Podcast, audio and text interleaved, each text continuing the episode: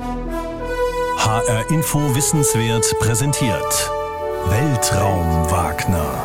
Der Podcast zum Thema Raumfahrt mit Dirk Wagner und Oliver Günther. Hallo, mein Name ist Dirk Wagner. Und ich bin Oliver Günther. Hallo.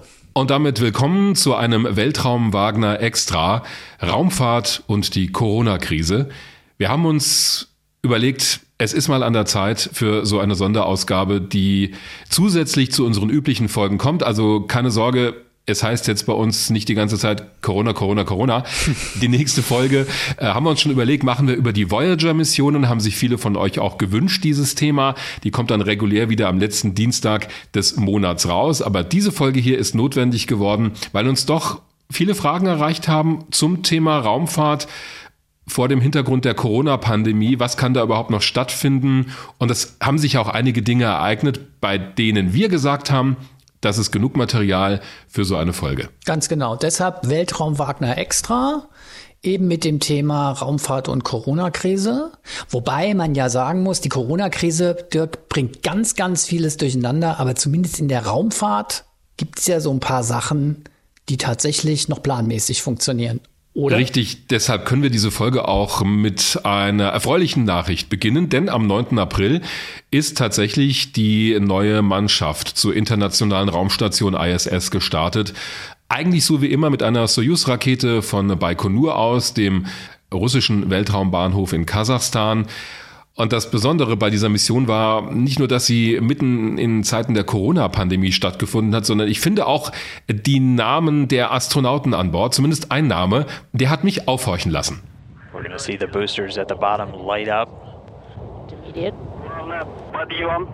Main one. And lift off. Cassidy, Ivanishин and Wagner on their way to the International Space Station.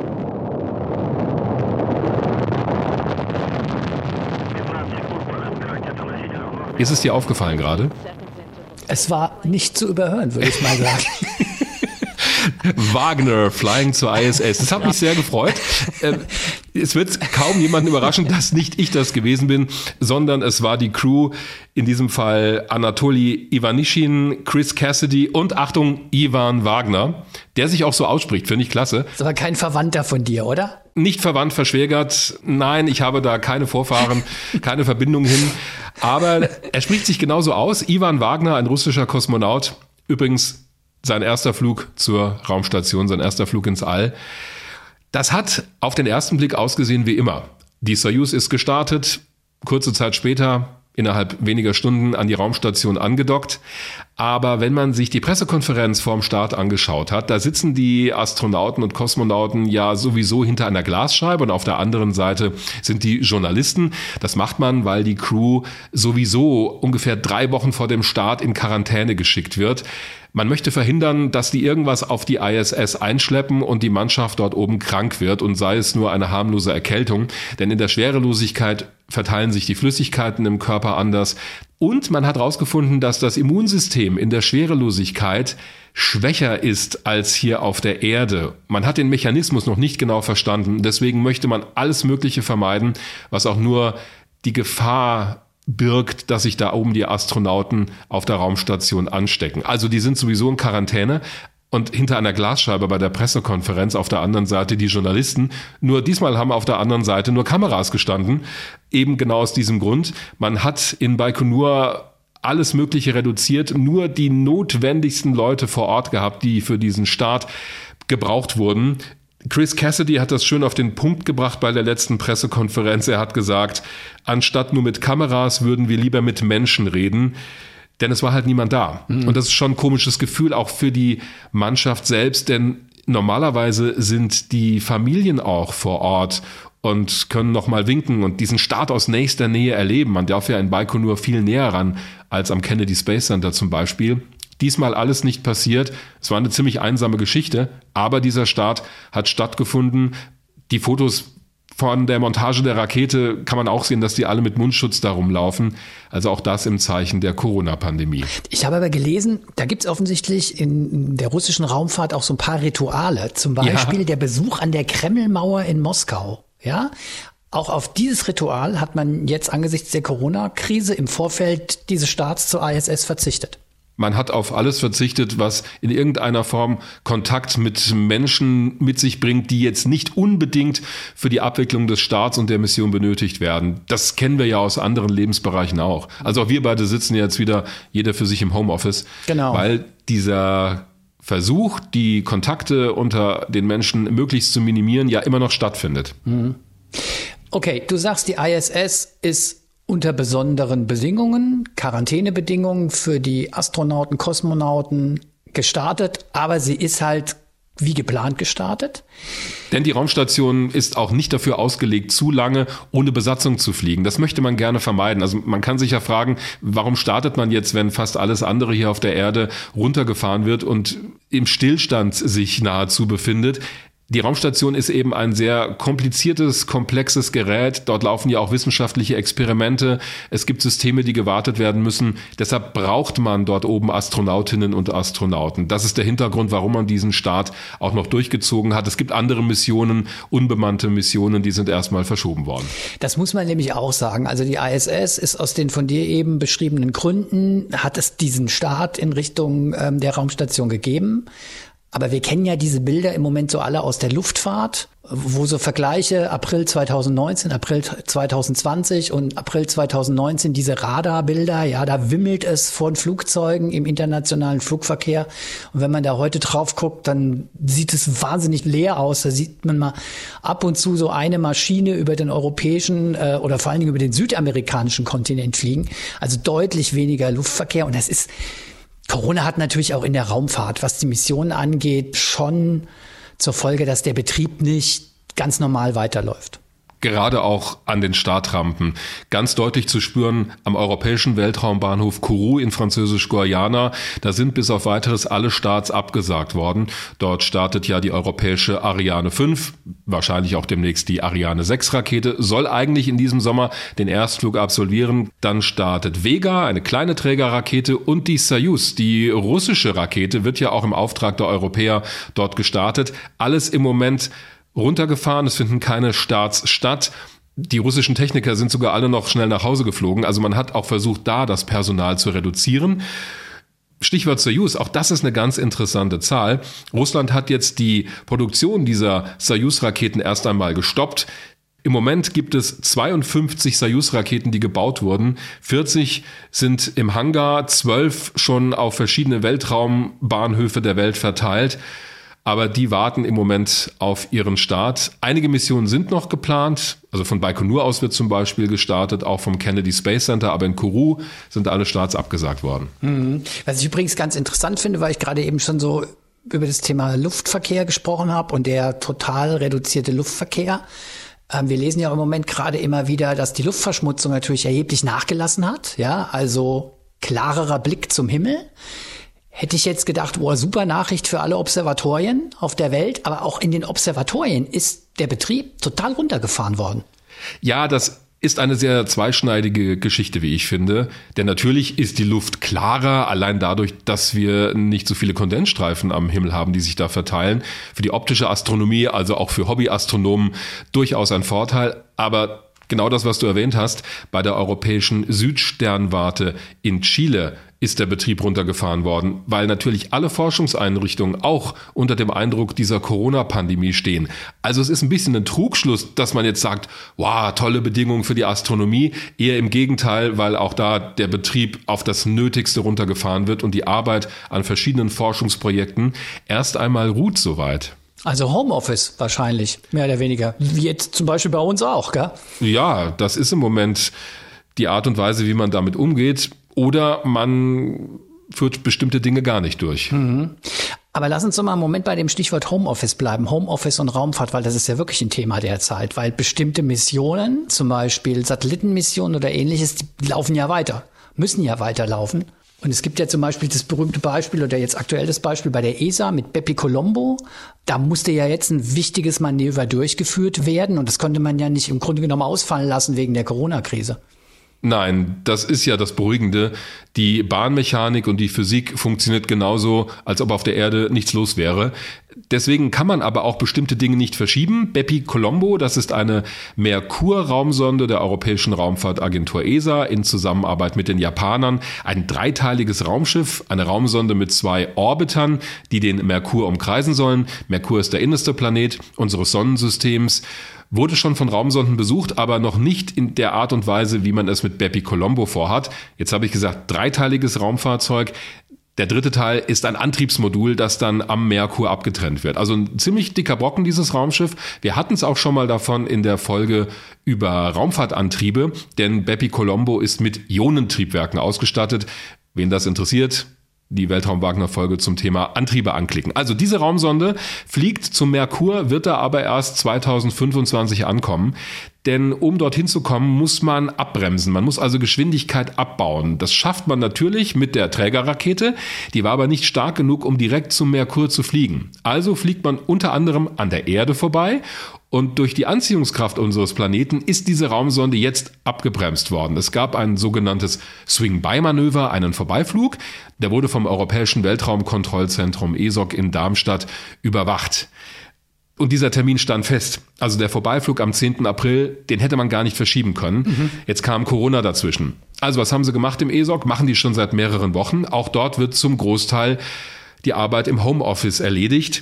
Ich habe darüber mit Paolo Ferri gesprochen, das ist der Leiter des Missionsbetriebes und der sagt, und diese Zahl macht das ziemlich gut deutlich, normalerweise sind 700 Leute jeden Tag im ESOC, angefangen vom Hausmeister bis hin zu den Leuten, die im Hauptkontrollraum oder in den einzelnen Kontrollräumen sitzen und die Kommandos zu den Satelliten und Raumsonden schicken. Im Moment sind das 20 bis 25 insgesamt. Man schaut jeden Tag, wen braucht man überhaupt vor Ort. Selbst der Direktor Rolf Densing arbeitet von zu Hause, Paolo Ferri ebenfalls. Aber das reicht, um die Mission durchzuführen, denn vieles kann man tatsächlich von zu Hause machen. Zum Beispiel die Flugbahn berechnen. Und Paolo Ferri hat mir erzählt, das klappt sogar ziemlich gut. Also insgesamt klappt das äh, erstaunlich gut. Nur man muss wirklich lernen, wie man mit den Kommunikationen umgeht. Also man telefoniert mehr, man ist mehr auf Videokonferenz. Früher viele Informationen sind eigentlich so einfach geflossen zwischen den Leuten. Heute muss man die wirklich stimulieren durch Punkt zum Punkt Kommunikation. Zuerst mussten wir akzeptieren, dass viele Leute äh, von zu Hause die Systeme, die unser Netzwerke, das äh, normalerweise geschlossen ist, ist eigentlich äh, innerhalb von ESOC ist ein Netzwerk und das kann man normalerweise nicht von außen erreichen. Mussten wir das umstellen, das hat mit Sicherheit zu tun, das hat auch mit Disziplin zu tun, aber das funktioniert besser als wir dachten. Ein bisschen hat er mir erzählt, sei das auch ein Kulturwandel gewesen, weil die Leute das eben nicht gewohnt sind. Die wollen natürlich auch im ESOC arbeiten, sich austauschen. Da mag sich der ein oder andere fragen, Moment mal, wenn die jetzt von zu Hause Satelliten steuern, das ist doch bestimmt schwierig, vor allem wenn es um Sicherheitsaspekte geht und deshalb hat man das folgendermaßen organisiert. Die meisten Sachen, die wir von zu Hause tun, sind die Arbeit der Vorbereitung. Zum Beispiel die Bahn wird kalkuliert, die Kommandos für Bahnänderungen oder für äh, bestimmte Aktivitäten können von zu Hause vorbereitet werden, aber äh, am Ende im Kontakt mit den Satelliten bleibt nur eine Person die in ESOC sitzt. Das heißt, wir können nicht direkt Kommandos von zu Hause zu den Satelliten schicken. Wir könnten im Prinzip, aber das wollen wir nicht tun. Das hat auch mit Sicherheit zu tun, aber das hat wirklich auch mit äh, unserer Organisation zu tun. Wir wollen, dass ein Punkt in ESOC ist, diese Position dieser Person ist die einzige in Verbindung mit den Satelliten. Also müssen wir uns keine Sorgen machen, dass sich da jemand jetzt reinhackt in das System und mal eben eine Raumsonde oder einen Satelliten übernimmt, denn diese letzte Meile in Anführungszeichen, die findet nach wie vor im ESOC statt. Da muss also jemand wirklich einen Knopf drücken, eine Taste betätigen am Computer und das Kommando zum Satelliten schicken.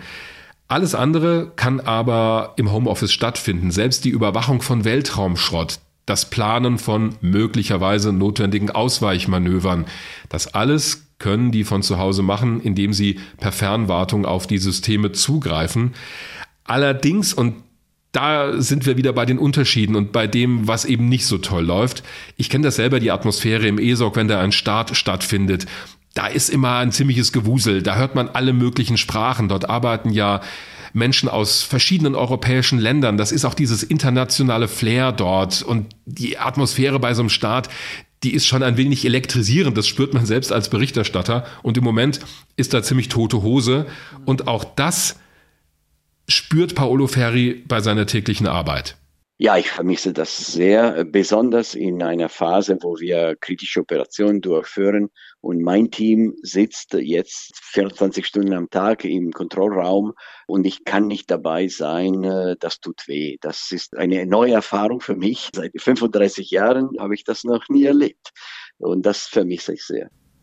So also empfindet das Paolo Ferri, der Leiter des Missionsbetriebs im Europäischen Weltraumkontrollzentrum ESOC in Darmstadt. Die schauen übrigens Woche für Woche, ob sie diese besondere Situation beibehalten und was auch immer geht aus dem Homeoffice erledigen.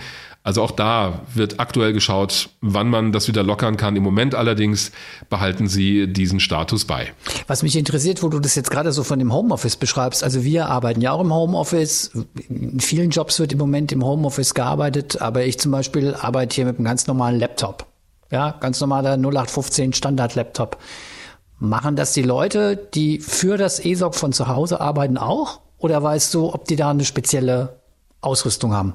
Was die Ausrüstung angeht, das weiß ich nicht, aber die Verbindungen sind natürlich entsprechend gesichert. Das ist ja bei uns beim Hessischen Rundfunk auch so. Also da kann sich nicht einfach jemand ins System einloggen, weil man am Ende, und das ist ja bei allen Firmen so, die mit externen Mitarbeitern arbeiten, also wenn wir über systemrelevante Berufe reden, ist ein blöder Begriff, aber er beschreibt es halt ganz gut. Da gehören auch die Leute dazu, die sich um IT kümmern. Mhm. Ohne die wären wir ziemlich aufgeschmissen. Mhm. Naja, du sagst ja, dass letztendlich die entscheidenden Schritte, die Steuerungsmaßnahmen dann tatsächlich dann auch vom ESOC selbst gemacht werden, ja. um das dann auch entsprechend 100 Prozent abzusichern, zum Beispiel gegen Hackerangriffe. Das zum einen und zum anderen, das ist auch eine Frage, die uns per Twitter erreicht hat. Diese Satelliten werden ja nicht ständig gesteuert, also auch die Raumsonde Bepi Colombo. Da wurde das Programm für diesen Vorbeiflug, das die Raumsonde dann abgearbeitet hat, schon lange vorher in den Bordcomputer geladen. Also selbst wenn das ESO komplett hätte stillgelegt werden müssen, hätte die Raumsonde alles gemacht, was sie hätte tun sollen. Das einzige, was man dann nicht gehabt hätte, wäre so eine Backup-Lösung für den Fall, dass irgendwas schief geht. Denn dann hätte das ESOC direkt direkt eingreifen können, weil die Raumsonde eben so nah an die Erde rangekommen ist. Die ist in ungefähr einfachem Erdabstand an unserem Planeten vorbeigeflogen. Da kann man sie mehr oder weniger in Echtzeit steuern. Also diese Rückfalloption will man sich auf jeden Fall beibehalten. Im Moment ist es sogar so, dass Bepi Colombo bis zum 23. April ein Programm an Bord hat, das die Raumsonde abarbeitet. Also theoretisch müsste man bis dahin gar nicht eingreifen. Jetzt gab es aber auch bei diesem Vorbeiflug wissenschaftliche Instrumente, die ausprobiert wurden. Da will man natürlich direkt die Daten sehen, wie sie reinkommen und auch da schauen, ob man was verbessern kann. Deshalb wurden für diese kritischen Operationen, wie das genannt wird, zwei bis vier Leute mehr für ungefähr anderthalb Tage ins ESOC geholt, aber eben auch nicht mehr. Mhm. Und auch der große Hauptkontrollraum wurde dafür nicht genutzt, sondern man hat in einem anderen Gebäude die Leute so verteilt, dass sie sich nicht auf der Pelle hängen. Also auch da werden die Abstandsregeln gewahrt. Mhm. Jetzt haben wir schon über die ISS gesprochen, also über eine Geschichte, die unter besonderen Bedingungen, aber einigermaßen regulär abläuft. Wir haben schon gesprochen über das Beispiel Pepe Colombo und sozusagen das Homeoffice äh, à la ESOC, ja. Man muss aber auch sagen, es gibt tatsächlich auch schon Beispiele, wo die Corona-Krise massive Auswirkungen hat und tatsächlich auch schon ja, ich will nicht sagen, ja doch eigentlich schon fast zu Pleiten und Insolvenzen und zum Abbruch von Projekten geführt hat oder zumindest Projekte sehr in Frage stellt. Stichwort OneWeb. Ja, das ist der berühmteste Fall, der auch Schlagzeilen gemacht hat. OneWeb ist ein Unternehmen, das in Großbritannien beheimatet ist. Der Airbus-Konzern steckt da federführend mit drin. Die möchten oder die wollten, müssen wir jetzt sagen, ein Satellitennetzwerk, eine Satellitenkonstellation aufbauen, mit der man direkt aus dem All eine Internetverbindung herstellen kann mit einem noch zu definierenden Endgerät. Da klingelt es vielleicht äh, bei dem einen oder der anderen, denn dasselbe möchte Starlink machen. Das ist das Unternehmen von Elon Musk aus den USA, der schon mehrere hundert Satelliten hochgeschickt hat. OneWeb war quasi das Konkurrenzprodukt. Auch in den USA beheimatet, was die Satellitenherstellung angeht. Also in Florida wurde eine eigene Fabrik aufgebaut, wo diese OneWeb-Satelliten am Fließband gebaut wurden. 650 Stück wollte man starten und man hat es geschafft, 74 in die Erdumlaufbahn zu bringen. Und dann ist das Unternehmen pleite gegangen. Es wurde sogar noch kurz bevor man diesen Antrag gestellt hat auf Gläubigerschutz, Chapter 11 ist das in den USA, ist im Prinzip vergleichbar mit einer Insolvenz hierzulande. Es besteht also durchaus noch die Möglichkeit, dass da jetzt ein Investor einsteigt, aber ich frage mich, wer das machen soll, denn da geht es um riesige Summen, die man da jetzt in die Hand nehmen müsste. Und deswegen hat dieses Unternehmen Insolvenz angemeldet. Nur wenige Tage vorher, also am 27. März, wurde dieser Antrag auf Chapter 11 gestellt. Und ein paar Tage vorher hat man mal eben noch ein paar Satelliten gestartet, weil man natürlich auch den Betrieb weiterlaufen lassen wollte. Es geht auch darum, mithilfe dieser Satelliten Frequenzrechte abzusichern. Also wenn du einen Satelliten starten willst, mit dem du direkte Internetverbindungen aus dem All gewährleisten möchtest, bereitstellen möchtest, dann brauchst du ja bestimmte Frequenzen, die musst du dir vorher genehmigen und absichern lassen, denn sonst könnte ja ein anderer auf die Idee kommen und sagen, ach super, nehme ich doch auch diese Frequenz. Und das hält immer nur eine bestimmte Zeit lang so eine Reservierung. Und wenn du nichts machst, keine Satelliten startest, verfällt das auch wieder. Also das war ein Grund, warum man auch kurz vorher noch Satelliten gestartet hat. Jetzt hat OneWeb selber in der Pressemitteilung gesagt, dass die Corona-Pandemie der ausschlaggebende Grund gewesen sei für diese Pleite. Es gibt allerdings Analysten und da gibt es ein sehr interessantes Webinar von Space News, ziemlich aktuell vom 7. April, wo verschiedene Analysten das diskutieren und die kommen eben zu einem anderen Schluss. Die sagen, die Corona-Pandemie war sicher ein verstärkender Faktor, aber OneWeb hatte vorher schon finanzielle Probleme. Schon seit Sommer 2018, sagen die. Die Investoren hatten da vorher schon Zweifel geäußert, ob das alles so funktioniert. Es war unklar, welchen Bedarf es wirklich gibt für solche direkten Internetverbindungen aus dem All, zumal es ja die große Konkurrenz SpaceX in den USA gibt mit diesem Starlink-System. Und es gab noch ein ganz anderes Problem. Bislang kennt keiner die Endgeräte. Also man stellt sich ja vielleicht vor, juhu, ich gehe mit dem Handy mal eben über Satelliten ins Internet. Das wird nicht so einfach funktionieren. Man braucht bestimmte Antennen dafür, denn die Satelliten bewegen sich ja sehr schnell am Himmel die müssen relativ niedrig fliegen für die kurzen Übertragungszeiten, dass man geringe Verzögerungen, also geringe Latenzen hat. Und deswegen brauche ich eine Antenne, die den Satelliten folgen kann, ohne dass ich ständig mein Gerät dahin ausrichte. Ich brauche außerdem noch ein Endgerät dafür. All das gibt es noch nicht auf dem Markt. Das wird entwickelt. Es wusste auch noch keiner, wie teuer das wird. Also das gesamte Geschäftsmodell war noch ein bisschen unsicher. Und wenn jetzt noch die Corona-Krise dazukommt, dann kann das so ein Unternehmen natürlich ins Straucheln bringen. Und genau das ist mit OneWeb passiert. Aber das Interesse an solchen Satellitenkonstellationen grundsätzlich, das besteht weiterhin. Dennoch ist es ein gutes Beispiel dafür, wie so eine globale Krise Unternehmen in Schwierigkeiten bringen kann, die sich sowieso auf einem, na, vielleicht schwierigen Geschäftsfeld bewegen. Hm, wollte gerade eben sagen, das ist im Grunde genommen ja für so eine Krise nicht ganz untypisch, dass die Unternehmen, die eh schon auf wackeligen Füßen stehen, dass es die dann halt in so einer Krisensituation bei so einem Einbruch wirklich dann als erste auch wirklich umhaut, ja. Ja, das haben wir ja schon bei bestimmten Restaurantketten genau, gesehen genau, aber hier das in Deutschland. Ist ja mit die Debatte auch. Was mich ganz kurz interessiert, die hast ja gerade eben beschrieben, dass noch vor ein paar Wochen OneWeb Satelliten hochgeschickt hat. Stellen wir uns jetzt mal vor, es gibt keinen Investor. Du hast ja gesagt, dass es schon auch eher fraglich ist, ob ein Investor da einsteigt. Was passiert dann mit diesen Satelliten? Weltraumschrott?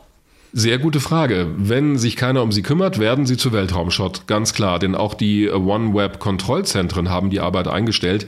Aber klar, die Satelliten schwirren dort oben herum. Die haben auch Antriebe an Bord, mit denen man sie kontrolliert zum Absturz bringen kann. Es kann sein, dass irgendjemand Interesse an dieser Konstellation hat. Das ist noch offen und dann sagt, okay, wir nutzen die weiter, wofür auch immer, oder wir bringen sie kontrolliert zum Absturz. Meine Hoffnung ist, dass man das macht. Also mhm. wenn man diese mehr als 70 Satelliten einfach sich selbst überlässt, ist das eine gewaltige Gefahr, was Weltraumschrott angeht, denn dann steigt das Kollisionsrisiko. Solange ich die unter Kontrolle habe, kein Problem, aber darum sollte man sich dringend kümmern. Ist das denn auch aus Sicht der europäischen Raumfahrt eine schwierige Konstellation oder eine unglückliche Konstellation. Du hast ja schon gesagt, OneWeb ist das eine Unternehmen und das andere ist halt eben Starlink, wo Elon Musk dahinter steckt.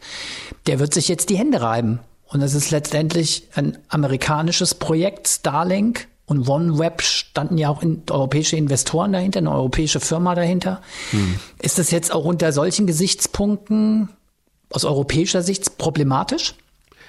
Ich weiß nicht, ob es wirklich problematisch ist, aber es zeigt, dass der Wettbewerb in diesem Bereich der Satellitenkonstellation offensichtlich ein extrem harter ist, denn auch eine andere Firma, SAS Global, also Sky and Space Global aus Australien, sind in so eine Art Insolvenz gegangen am 6. April.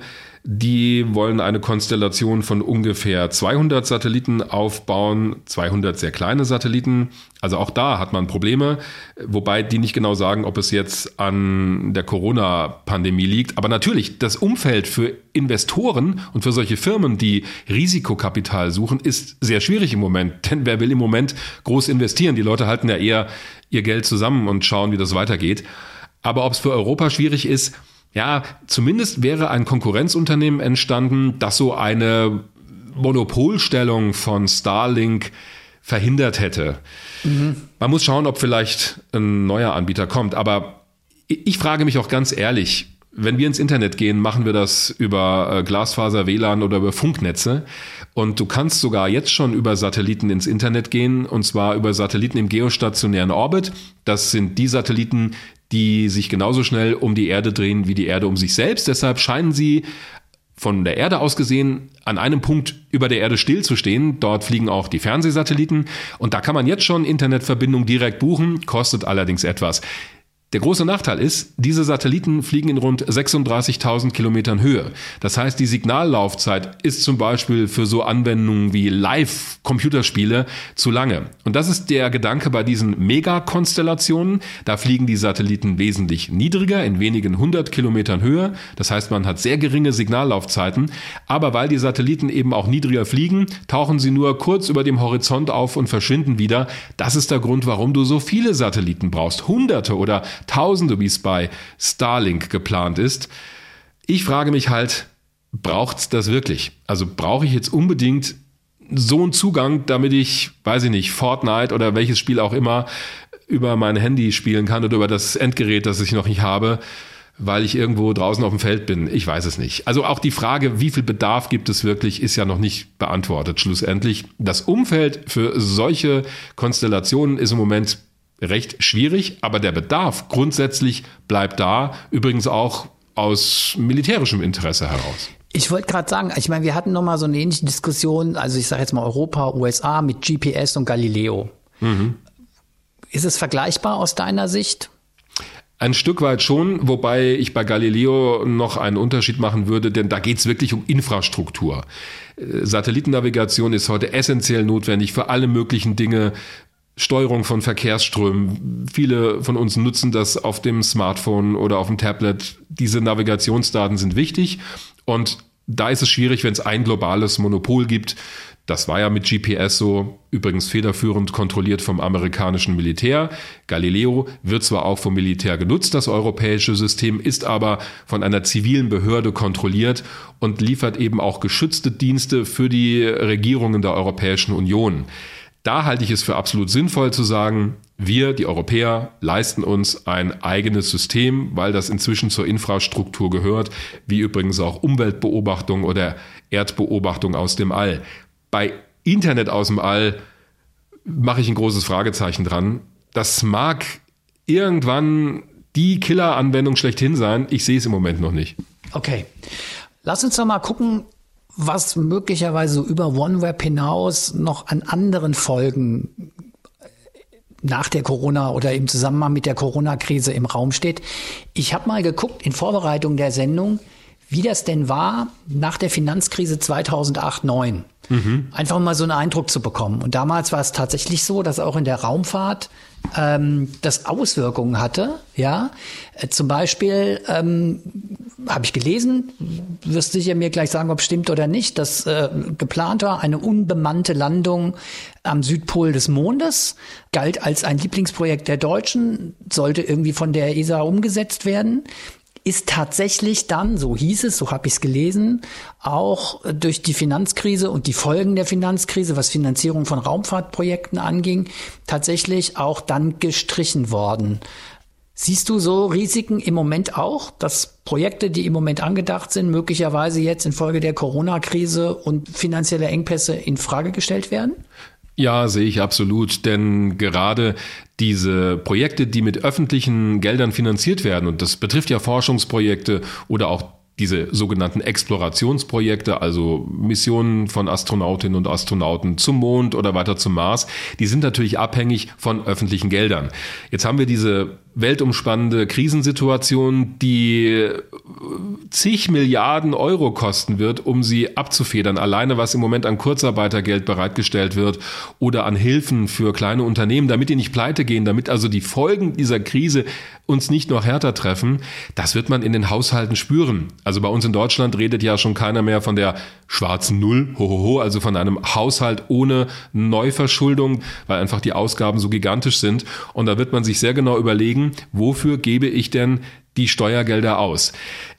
Es ist in den USA ja geplant 2024 die erste Frau und den nächsten Mann auf den Mond zu bringen, so wird es immer formuliert, also die nächste Landung von Astronautinnen und Astronauten auf dem Mond durchzuführen, 2024, ein Ziel der Administration von Präsident Donald Trump. 2024 wäre auch das Ende seiner möglichen zweiten Amtszeit, also nicht ganz zufällig gewählt, dieser Termin. Das wird dann der dritte Flug dieser neuen Schwerlastrakete SLS sein, die übrigens noch gar nicht geflogen ist. Also auch das muss erstmal passieren. Die Arbeiten an diesem Projekt ruhen im Moment auch weitestgehend. Das wird sich auch alles wieder in den Griff kriegen lassen, wenn die Krise überstanden ist. Aber im Moment ist das alles zurückgefahren. Da finden nur die notwendigsten Arbeiten statt. 2024 hat man schon abgespeckt die Pläne. Normalerweise wollte man das mit einer kleinen Raumstation im Mondorbit, in der Mondumlaufbahn machen, um von dort aus dann auf dem Mond zu landen. Das hat man schon gestrichen, weil es heißt, naja, 2024 ist schon sehr ambitioniert. Wir fliegen erstmal direkt hin und diese Station, die kommt erst später. Da sehen wir also schon, das war vor Corona, hat man angefangen, da dran rumzuschnippeln. Jetzt vor dem Hintergrund dieser gewaltigen Summen, die auch in den USA gebraucht werden, kann ich mir gut vorstellen, dass man das noch weiter strecken wird. Im Moment ist das noch geplant. Die NASA hat gerade eben erst sogar eine Studie vorgestellt, wie es insgesamt weitergehen soll. Auch da redet man von einer astronautischen Mission auf den Mond mit einer Basis dort, weitere Explorationsflüge. Es wird aber nicht viel gesagt zur Finanzierung des Ganzen. Also solche Projekte, solche großen Projekte stehen natürlich dann immer zur Disposition. Ich erwarte nicht, dass man die streichen wird, aber man wird vielleicht das Ziel 2024 ein bisschen strecken oder vielleicht die Mission danach später stattfinden lassen, damit man an diesem symbolischen Datum festhält. Es gibt auch schon Entscheidungen auf europäischer Ebene. Es war ja geplant, auch davon hatten wir es in unserer Mars-Folge, ein europäisches Forschungsfahrzeug zum Mars zu schicken in diesem Sommer, wenn sich das Startfenster öffnet. Mission ExoMars 2020. Da gab es Probleme mit den Fallschirmen, die hat man noch nicht so richtig in den Griff bekommen, aber auch ein Grund, warum man vor kurzem die Mission verschoben hat um zwei Jahre, also auf das nächste Startfenster 2022, war eben auch die Corona-Pandemie, weil sich die ganzen Teams gar nicht richtig treffen konnten. Man muss ja zu den Zulieferern, die gesamten Reisetätigkeiten waren eingeschränkt. Das war auch ein Grund, warum man diese Mission verschoben hat. Die NASA allerdings hält an ihrem Starttermin für ihr nächstes Mars-Auto fest, also der nächste Mars-Rover, Perseverance genannt, der soll in diesem Sommer starten. Und diese Arbeiten finden auch priorisiert statt tatsächlich. Hm. Ich würde noch einen Moment so ein bisschen bei der europäischen Raumfahrt bleiben, weil da redet man ja eigentlich auch schon seit längerem weniger über bemannte Missionen auf dem Mond und oder auch Richtung Mars, was ja die ja, Amerikaner ja, schon länger machen. Naja, also man redet schon darüber. Man macht das ja gemeinsam mit den USA. Dieses Raumschiff, das dann mal zum Mond fliegen wird 2024, diese Orion-Kapsel, besteht ja aus dem Teil, in dem sich die Mannschaft aufhält, aus der eigentlichen Raumkapsel, der wird in den USA gebaut, aber das Versorgungsmodul mit dem Antrieb, der Stromversorgung, das kommt aus Europa, wird federführend in Bremen gebaut von Airbus. Da ist Europa schon dabei, zusammen mit den Amerikanern, aber man ist eben abhängig voneinander. Aber man legt ja auch in der öffentlichen Diskussion in Europa sehr viel Wert, ich sag jetzt mal, auf andere Nutzen, die man von der Raumfahrt hat. Also ich sage jetzt zum Beispiel mal Erforschung Klimawandel und ähnliches. Ja, hm. das ist ja immer wieder ein großes Thema, auf das auch die Raumfahrtindustrie und die Raumfahrtlobby großen Wert legt. Und da leistet ja auch die Raumfahrt sehr, sehr wichtige Arbeit. Wenn wir jetzt tatsächlich in so eine finanzielle Krise reinkommen, auch infolge der Corona-Krise, sind möglicherweise auch in dem Bereich, ich sage jetzt mal Erforschung des Klimawandels, denkbar, dass man da Kürzungen vornehmen muss oder siehst du das gar nicht, weil einfach das Problem so eklatant ist? Nein, das Problem sehe ich tatsächlich nicht, dass da die Finanzierung in Frage gestellt wird, wie übrigens auch für Forschung insgesamt, denn Forschung in anderen Bereichen wird ja nicht unwichtig, nur weil wir jetzt diese Corona-Pandemie haben. Also mich würde es jetzt auch wundern, wenn man sagt, nee, also Erforschung von Mond, Mars, das lassen wir mal alles sein. Warum? Also man kann ja das eine tun und das andere nicht lassen. Natürlich werden Prioritäten gesetzt und gerade dieser Bereich Erdbeobachtung, Klimafolgenforschung, da ist Europa weltweit führend mit der Flotte der Sentinel Erdbeobachtungssatelliten. Das ist ein Projekt der Europäischen Union unter dem Stichwort Copernicus. Damit kann man sogar jetzt schon Daten erfassen, um auch die Effekte, die Folgen dieser Corona-Pandemie zu beobachten. Zum Beispiel, das hat man vorher schon gemacht, wo bewegen sich Leute hin? Also äh, Flüchtlingsbewegungen hat man auch schon vorher aus dem All beobachten können. Wo stauen sich vor den Grenzen gerade Lastwagen und sowas? Das kann man mit diesen Satelliten beobachten. Und mit Sentinel 5P, das ist ein Satellit, der sogar die Konzentration von Stickstoffdioxid in der Atmosphäre messen kann. Das ist das Gas, das aus dem Auspuff von Dieselautos unter anderem rauskommt und das uns ja auch schon die ersten Fahrverbote hier in Deutschland beschert hat. Das kann man aus dem All messen und da gibt es beeindruckende Zeitrafferfilme von Anfang des Jahres bis Ende März, wo man über Norditalien wirklich im Lauf der Wochen sehen kann, wie die Konzentration von Stickstoffdioxid rapide abnimmt. Das liegt auf jeden Fall daran, dass einfach weniger Autos, weniger Lastwagen unterwegs sind, dass Industriebetriebe runtergefahren wurden. Allerdings warnen auch immer die Wissenschaftler davor zu sagen, das liegt jetzt nur an Corona, denn wie sich Schadstoffe in der Luft verteilen, da hat auch das Wetter einen großen Einfluss. Aber man kann das global sehen, auch über den USA gibt es entsprechende Messdaten aus dem All. Und das wird ja weiter gebraucht. Deshalb erwarte ich da nicht, dass man da anfängt zu kürzen. Es gibt sogar jetzt gerade, haben NASA und ESA gemacht, einen Aufruf, und dafür werden Gelder zur Verfügung gestellt, an Firmen sich zu überlegen, wie man Satellitendaten nutzen kann, um uns in der Corona-Pandemie zu helfen, in der Bewältigung derselben. Also zum Beispiel Daten aus dem All zu nutzen, um bestimmte Analysen zu machen. Stichwort Big Data ist sowieso ein großes Thema und das könnte durch diese Krisensituation sogar einen gewissen Aufschwung erfahren. Aber wir haben auch eine Frage zu dem Thema bekommen. Auswirkungen der enormen Kosten der Corona-Krise auf Weltraumprogramme von Jens, in Klammern Shantyman auf Twitter. Ich glaube, Shantyman heißt er sogar. Shantyman, oh sorry, ja. Der hat ja sehr dezidiert gefragt, war es das jetzt erstmal mit bemannten Flügen zum Mond und Mars? Und da entnehme ich mal dem, was du jetzt gesagt hast, nicht unbedingt. Nicht unbedingt. Ich könnte mir aber vorstellen, dass es sich verzögert. Zumindest was die NASA und ESA-Programme angeht, könnte ich mir vorstellen, dass sich das, also die gemeinsamen astronautischen Missionen, dass sich das verzögert, wenn man den Kassensturz macht und weiß, was hat uns diese Krise am Ende gekostet. Interessant ist ja, dass Elon Musk mit seiner Firma SpaceX in den USA fröhlich weiter ein Raumschiff nach dem anderen baut. Der hat ja eine eigene Flotte von Raumschiffen vor für solche Flüge zum Mars und zum Mond. Da fliegt zwar eins nach dem anderen in die Luft bei Drucktests, aber auch das ist kein Problem. Irgendwie hat er ständig ein neues, was er aus der Garage rollt. Er sagt auch, nee, nee, das ist alles, das sind Tests und dafür machen wir das ja auch. Das funktioniert offenbar noch. Mhm. Mal gespannt, ob er es schafft, in diesem Jahr die ersten Flüge zu absolvieren. Der Europäische Ministerrat hat ja im vergangenen November gerade für die Raumfahrt eigentlich ein ziemlich umfangreiches finanzielles Paket geschnürt über rund 14,5 Milliarden Euro verbunden auch seitens der deutschen äh, Raumfahrt so mit der Hoffnung, dass man damit auch kleine innovative Projekte mit anschieben kann, also die sogenannten kleinen Launcher, ja. Jetzt ist natürlich nicht klar, ob dieses Finanzvolumen auch noch weiter stabil bleibt angesichts der Corona-Krise. Aber es ist nun mal so, dass viele Projekte in der Raumfahrt, auch viele Innovationen sehr, sehr abhängig sind von öffentlichen Mitteln und zumindest von öffentlicher Anschubfinanzierung. Siehst du jetzt da das Risiko, dass auch wenn man bestehende Projekte jetzt weiterführt, weil sie einfach auch sehr wichtig sind, Stichwort Klimaforschung, dass es jetzt zumindest bei Innovationen und gerade so bei kleinen äh, Firmen, die innovative Ideen haben, dafür aber eine Anschubfinanzierung brauchen, dass es für die jetzt schwer werden könnte in den nächsten Jahren?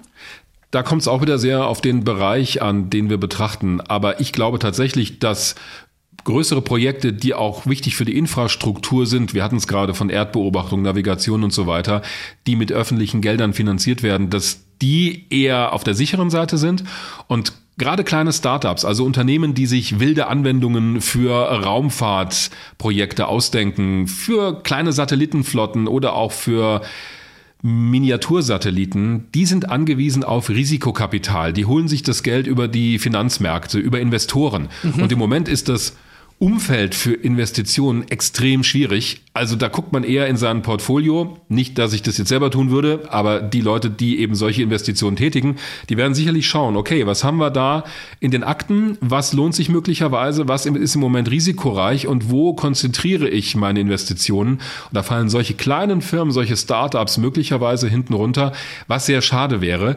Das ist die eine Seite, also der Druck von Seiten der Investoren und auf der anderen Seite die Frage, ob denn die Anwendungen und die Projekte, die die sich ausgedacht haben, im Moment überhaupt noch gebraucht werden. Wir hatten das von Internet aus dem All. Keine Ahnung, ob das im Moment das Entscheidende ist. Ich würde mal sagen, kurzfristig nein. Im Moment brauchen wir ganz andere Dinge.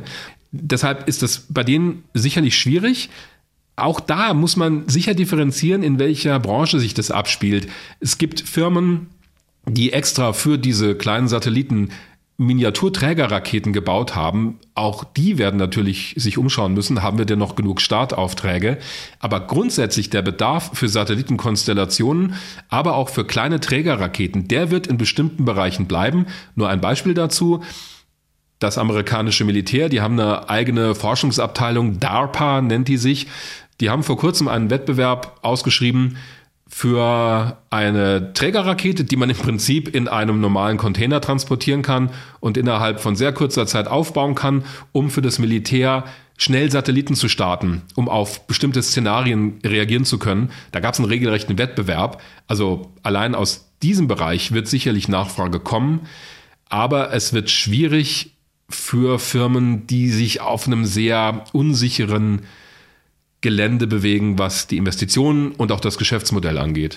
Finde ich interessant, was du sagst. wenn ich dich richtig verstehe, du machst dir eigentlich weniger Gedanken oder Sorgen um die öffentlichen Mittel, sondern eigentlich über das, was notwendig ist an Privatinvestitionen für Startups, also dieses Venture Capital, weil das eher komplizierter wird. Ja, ja weil auch die Verträge bei öffentlichen Geldern oder wenn es um Staatsaufträge geht, um Regierungsaufträge, das sind ja langfristige Projekte.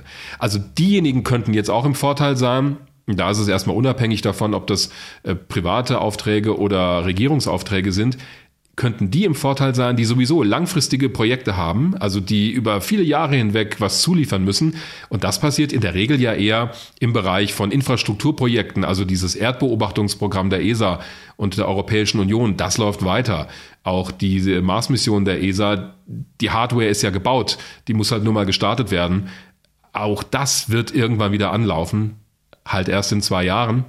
Da könnte ich mir gut vorstellen, dass die Firmen, die langfristige Projekte an Land gezogen haben, am Ende besser dastehen. Mhm. Schwieriger haben es wahrscheinlich eher Projekte, die A, privates Kapital brauchen und B, die jetzt in den Startlöchern stehen und eben noch nicht angelaufen sind. Ja, da haut so eine Krise natürlich richtig rein. Ja. Und das ging ja auch relativ schnell. Also wenn wir uns überlegen, wie schnell die Einschränkungen in unserem Alltag beschlossen wurden, was jetzt schon Alltag ist, das war ja vor ein paar Wochen und Monaten noch überhaupt nicht vorstellbar. Und jetzt versetzt sich mal die Lage eines kleinen Unternehmens, das irgendein Projekt hat, gerade mal ein paar Investoren gewonnen hat und jetzt gerade anfängt, das zu verwirklichen. Und dann kommt diese unvorstellbar große Krise kann man sich ungefähr vorstellen, was das heißt. Okay. Hammers, soweit zum Thema. Ja, zum Stichwort Homeoffice und Telearbeit. Wir hatten es vorhin ja vom ESOC in Darmstadt. Das betrifft natürlich die gesamte Arbeit der ESA, aber auch bei der NASA. Die meisten Zentren, die NASA in den USA hat ja in allen möglichen Bundesstaaten eigene Zentren für bestimmte Aufgaben.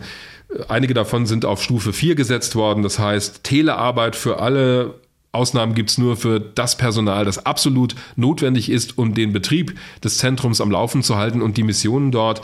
Andere sind auf Stufe 3 gesetzt worden, also auch das Kennedy Space Center, der Startplatz, da wird noch weiter gearbeitet, aber man versucht auch dort alles, was geht, von zu Hause zu machen, das funktioniert natürlich nicht, wenn du eine Trägerrakete für den Start vorbereiten musst oder einen Satelliten. Also das findet noch statt. Äh, und auch da hilft man sich, indem man Sachen verschiebt. Es sollte zum Beispiel demnächst ein neuer Satellit gestartet werden für das Global Positioning System, also für GPS, das Navigationssystem. Das hat man erstmal verschoben. Dieser GPS-3-Start sollte mit einer Rakete von SpaceX passieren, von der Cape Canaveral Air Force Station. Eigentlich geplant für Ende April und jetzt frühestens am 30. Juni. Aber das wäre kein Problem, heißt es, denn im Moment sind 31 GPS-Satelliten funktionsfähig im Orbit, die reichen, um die Navigation zu gewährleisten. Was ich übrigens, du hast ja gerade eben schon angesprochen, so wie uns eigentlich alle so diese Krise völlig überfahren hat, gell? Mhm. Aber auch die Raumfahrt zeigt sich ausgesprochen flexibel. Ich habe nämlich gelesen, dass das äh, Deutsche Zentrum für Luft- und Raumfahrt jetzt tatsächlich ad hoc Atemschutzmasken und Ventile für Beatmungsgeräte im 3D-Druckverfahren herstellt weil wir wissen ja alle, haben ja alle mitgekriegt, dass bei diesen Schutzausrüstungen jetzt angesichts der Corona-Krise extremer Mangel herrscht. Und das Deutsche Zentrum für Luft- und Raumfahrt hat darauf reagiert und hat im Grunde genommen angefangen, sich als Produzent von Atemschutzmasken zu betätigen. Fand ich eine super coole Aktion, ehrlich gesagt. Ja, passiert in den USA auch. Also auch da fangen jetzt schon die ersten Firmen an, genau für die Behandlung von Patienten oder eben für den Schutz äh, von denen, die noch nicht infiziert sind, entsprechende Dinge herzustellen. Ja.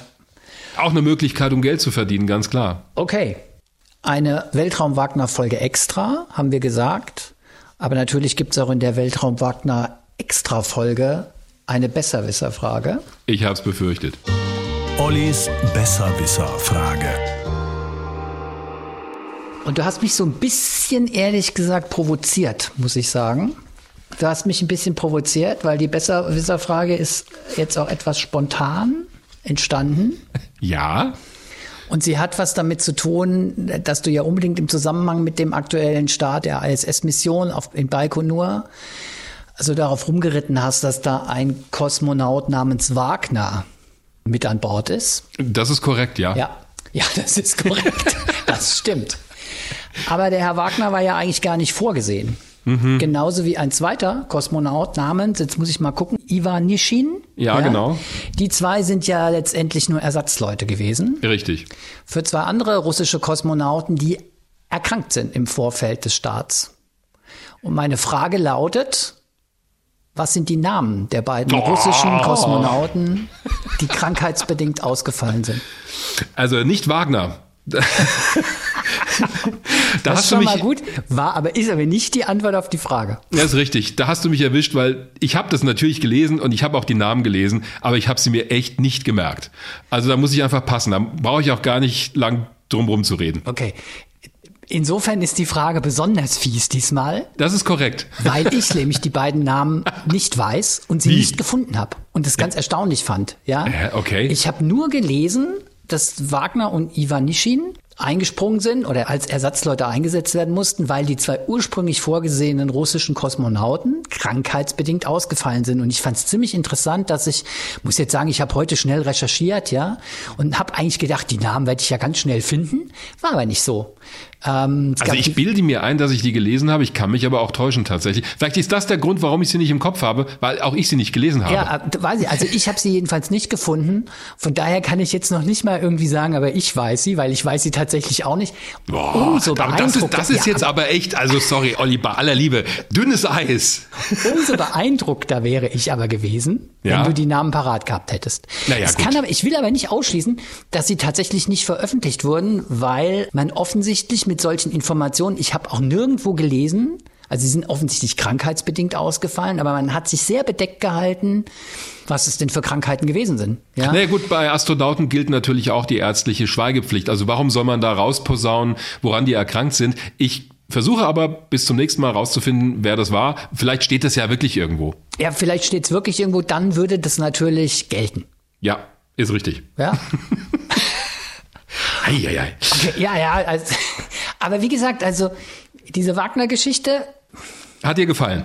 Hat mir gefallen, da habe ich gedacht, da Wagner fliegt zur ISS, gefällt mir einfach auch gut als Schlagzeile. Verstehe ich, ja. Gefällt mir einfach gut. gut. Damit sind wir bei unserer beliebten Rubrik Fragen und Antworten. Ein ja. paar Fragen haben wir schon beantwortet. Wir haben aber auch eine Mail bekommen von Hans-Jörg Schmidt, der erstmal schreibt, und darüber haben wir uns sehr gefreut, bitte setzen Sie die Sendung trotz der aktuellen widrigen Umstände fort.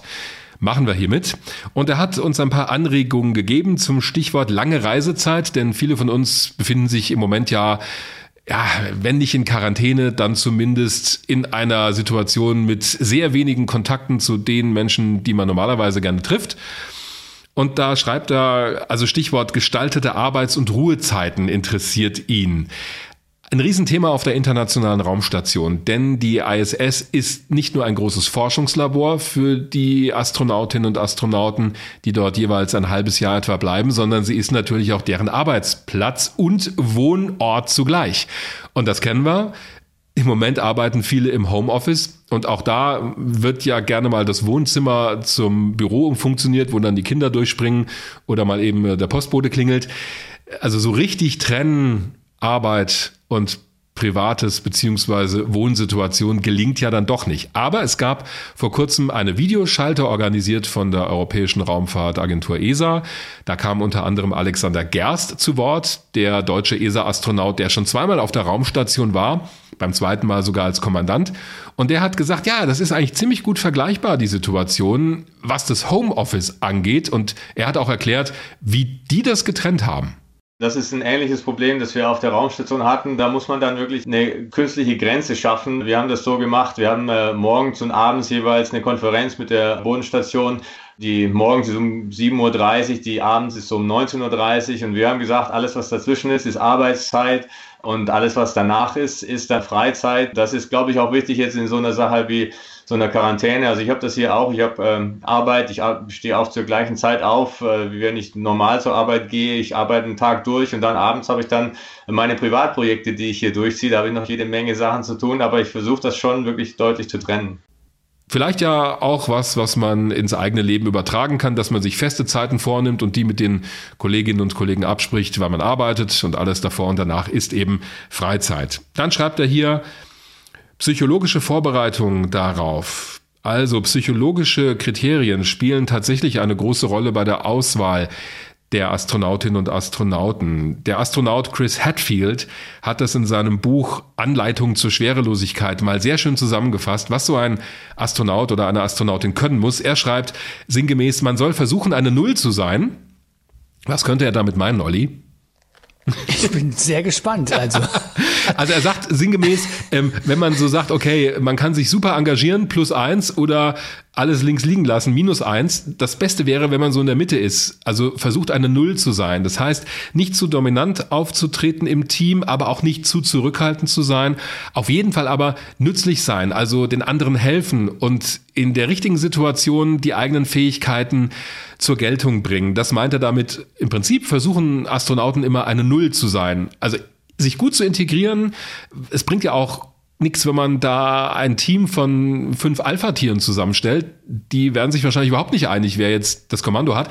Überhaupt sind die Hierarchien im All sehr flach. Also selbst wer Kommandantin oder Kommandant der ISS wird, natürlich gibt der so ein bisschen vor äh, den Tagesablauf, aber der ist sowieso organisiert von der Bodenstation. Also viel mehr ist dann der Kommandant dafür da, die Kommunikation mit der Bodenstation zu übernehmen und auch die Crew bei Laune zu halten. Aber im Prinzip übernimmt jeder da oben alles, also auch der Kommandant muss mal Staub wischen auf der ISS, also davor ist er dann nicht gefeit.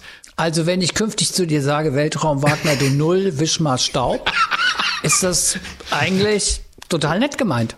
Ja, also, dein dir eigener Charme kommt dann natürlich wieder raus. Ich, ich habe das gar nicht das anders mit erwartet. Der Null merke ich mir, das gefällt mir ausgesprochen gut. Ja, das habe ich schon gedacht.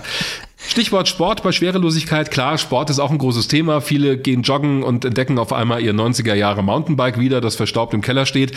Äh, für die Crews an Bord der Raumstation ist Sport täglich vorgeschrieben. Mindestens zwei Stunden an verschiedenen Geräten. Es gibt da sogar ein Laufband, auf dem man sich mit so Gummibändern feststellen kann. Das machen die, um dem Abbau von Muskeln und Knochen vorzubeugen, denn der passiert in der Schwerelosigkeit automatisch. Auch das ist faszinierend, wie schnell sich der Körper auf diese Situation einstellt und denkt, naja, wenn er es denn denkt, okay, Muskeln, Knochen brauchen wir nicht so sehr, äh, baue ich mal ab. Alexander Gerst hat es übrigens geschafft, mit mehr Muskelmasse zurückzukommen, als er vorm Start hatte. aber das ist nicht die Regel. Mhm. Dann hat er hier noch so Stichworte geschrieben, technische Unterstützung für Leben in der Enge, Design, Raumaufteilungen. Ja, auch das spielt eine Rolle auf der Raumstation. Es gibt ein schönes Buch auch, äh, passend zu einer Ausstellung im Deutschen Architekturmuseum in Frankfurt vor vielen Jahren.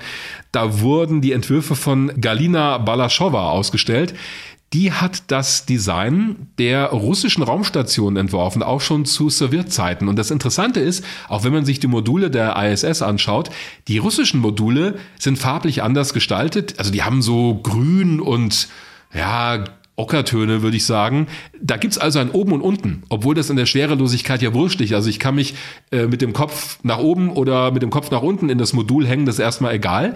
Aber man möchte der Mannschaft, das war die Philosophie damals auch in der Sowjetunion, so ein bisschen das Gefühl geben, sie fühlt sich wie zu Hause. Und deshalb gibt es in den russischen Modulen tatsächlich ein Oben und Unten von der farblichen Gestaltung. Okay. Und was die Aufteilung der Geräte und der einzelnen Ausrüstungsgegenstände angeht. Letztes Stichwort noch von Hans-Jörg Schmidt. Ausblick auf Marsreisen, keine Rückkehr mehr, Koloniebildung, Fragezeichen hat er geschrieben. Naja, also wenn Menschen mal zum Mars fliegen, dann wird man alles unternehmen, um die wieder heil zurückzubekommen. Das ist zumindest der Plan von ESA, NASA und von allen anderen staatlichen Raumfahrtagenturen, die daran arbeiten. Ein bisschen anders war das ja geplant bei dem Projekt Mars One. Das hat auch viele Schlagzeilen gemacht, ist inzwischen aber auch nicht mehr am Arbeiten. Da wollte man Menschen zum Mars schicken ohne Rückflugticket. Also die wären dann möglicherweise auf dem Mars gestorben, wenn sie festgestellt hätten, oh, unser Lebenserhaltungssystem funktioniert leider nicht. Ich finde es ethisch ein bisschen problematisch und weiß auch nicht, warum man soll man die da oben lassen, die Leute. Also man möchte doch von denen hören, wenn sie hier zurückkommen. Wie war das da? Die Geschichten der Apollo-Astronauten faszinieren uns ja heute noch und allzu viele leben nicht mehr von denen. Also warum soll man Leute zum Mars schicken und nicht mehr zurück? Elon Musk wiederum plant ja auch uns zu einer multiplanetaren Spezies zu machen. Und auch da gehört eine Marskolonie dazu. Allerdings denkt der nicht so sehr in Richtung One-Way-Ticket, sondern der möchte einfach einen Pendelbetrieb zwischen Mars und Erde aufbauen, um dort eine ständig bewohnte Basis zu schaffen. Fragen über Twitter haben uns erreicht von Jens Shantyman, haben wir schon beantwortet, was ist eigentlich mit den Mond- und Marsflügen. Und Markus Hofler hat uns über Twitter geschrieben, wahrscheinlich werden ja in den Kontrollzentren im Moment deutlich weniger Personen anwesend sein, können Satelliten und Co. einfach so alleine gelassen werden und wie funktionieren Ausweichmanöver wegen Weltraumschrott, das haben wir schon beantwortet. Eine Sache, Dafür raschel ich mal ein bisschen mit dem Papier. Äh, gibt's noch nachzutragen zu unserer Apollo 13 Folge. Da hat uns ein Hinweis von unserer Hörerin und ich nenne sie jetzt einfach mal Apollo Queen, Karin Sturm erreicht. Die arbeitet offensichtlich auch an einem Buch über Apollo, kennt sich also wirklich gut aus und hat uns darauf hingewiesen, ich habe ja gesagt, dass der Astronaut, der nicht mitgeflogen ist bei Apollo 13, Ken Mattingly, deshalb nicht mit durfte, weil er unter dem Verdacht stand, sich mit den Masern infiziert zu haben. Und das habe ich im englischen Original auch gelesen, der hatte sich möglicherweise mit den German Measles infiziert und Measles sind halt die Masern. Ja, das Problem ist halt, die German Measles, also die deutschen Masern, sind leider die Röteln. Wird auch im Apollo 13 Kinofilm mit Tom Hanks falsch übersetzt und das kommt davon, wenn man zu viele Kinozitate im Kopf hat. Die German Measles sind also die Röteln, aber auch die hat er nicht bekommen. Hätte also mitfliegen können. Danke für diesen Hinweis. Was okay. gibt's da zu lachen, Herr Günther? Haben wir das auch klargestellt? ich weiß, das sind so Sachen, wo du sagst, mir ist doch egal. Egal nicht, aber ich finde es einfach witzig, dass er weder wegen den Masern noch wegen den Röteln nicht mitgeflogen ist. Also beziehungsweise er ist ja aus den Gründen nicht mitgeflogen, aber er hat sie halt nicht gekriegt. Egal, was er hätte kriegen sollen, er hat es nicht gekriegt. Ja, von daher gut. Dann Wären wir durch für heute. Wären wir durch? Mit dieser Zusatzfolge Weltraum Wagner Extra. Was auch heißt, dass die nächste Folge, die wieder am letzten Dienstag des Monats, also sprich am letzten Dienstag im April erscheinen wird, die wird sich dann um die Voyager-Raumsonden drehen. Eine tolle Mission, die immer noch übrigens Daten funkt aus den Tiefen des Weltraums. Diese beiden Raumsonden haben ja die Heliosphäre schon verlassen, also den Einflussbereich der Sonne, und bewegen sich per Definition jetzt im interstellaren Raum. Diese Sonden haben uns die Planeten des äußeren Sonnensystems zum ersten Mal in ihrer vollen Schönheit und Faszination nahegebracht. Darum geht's in der nächsten Folge Weltraum Wagner regulär. Genau, aber wenn jetzt jemand schon Fragen hat in Hinblick auf Voyager oder zu was auch immer, einfach uns äh, kontaktieren über Twitter. Adressen sind bekannt. oder, Oder? über unsere Internetseite hrinforadio.de. Da gibt's den direkten Link zu uns. Wir freuen uns, wenn ihr unseren Kanal abonniert. Den gibt's inzwischen nämlich auch den eigenen Weltraum-Wagner-Kanal auf hrinforadio.de und überall da, wo es Podcasts gibt. Und inzwischen auch auf Spotify. So ist es. In diesem Sinne, bis bald, bleibt gesund und wir freuen uns auf das nächste Mal. Genau, bis zum nächsten Mal bei Weltraum Wagner. Der Podcast zum Thema Raumfahrt mit Dirk Wagner und Oliver Günther. Immer am letzten Dienstag im Monat. HR Info. Wer es hört, hat mehr zu sagen.